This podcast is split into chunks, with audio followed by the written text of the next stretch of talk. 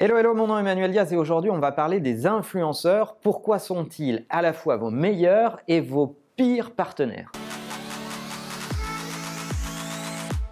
On est en pleine période de fête, vous préparez tous les ventes de fin d'année, vous vous êtes adossé à des influenceurs parce que vous vous êtes dit super, j'ai besoin de booster les ventes, j'ai besoin de montrer mes produits plus que d'habitude, alors je vais faire des OP avec des influenceurs pour qu'on voit mes produits sur Instagram, pour qu'il y ait du placement produit sur YouTube, etc., euh, etc. Eh bien c'est certainement la pire façon de procéder parce que un influenceur est influenceur parce qu'il est influent, super, et parce qu'il est crédible. Et lorsque vous, en tant que marque, vous arrivez à une grosse période de vente, on vous a jamais vu tout au long de l'année avec aucun placement produit, aucun endorsement, euh, aucun test de produit avec un YouTuber, un Instagrammeur ou autre, et vous débarquez en pleine période cruciale pour le business en ayant acheté votre présence qui apparaît comme totalement opportuniste auprès de ces gens-là, eh bien, vous vous faites plus de mal que de bien. Je suis fasciné par la quantité de directions marketing qui sous-estiment complètement le radar hyper fin, hyper sensible que les audiences ont développé dans leur façon de consommer du contenu.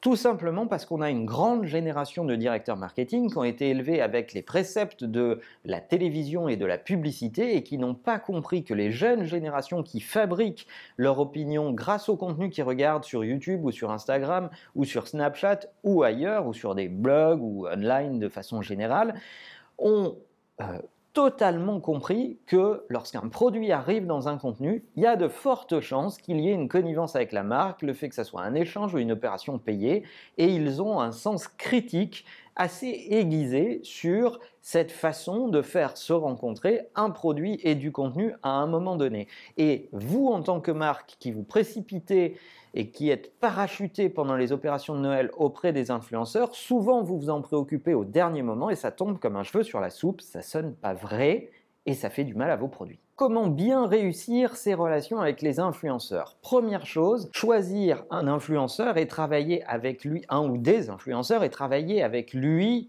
toute l'année. C'est hyper important que vous ayez une relation durable avec un influenceur. C'est pas un homme sandwich, un influenceur. Il va être capable d'aimer vos produits à certains moments et de ne pas aimer d'autres produits. Il faut le laisser dire pourquoi il n'a pas aimé certains produits. Ça fait du bien à la crédibilité de votre marque. Si vous voulez absolument de la promo et qu'on dise que du bien de vous et que vous soyez les, les rois du monde, faites de la publicité mais pas des opérations d'influence et travaillez tout au long de l'année avec quelqu'un qui va être capable de co-construire avec vous une vraie ligne éditoriale autour de vos produits, de vos actualités et de vos lancements.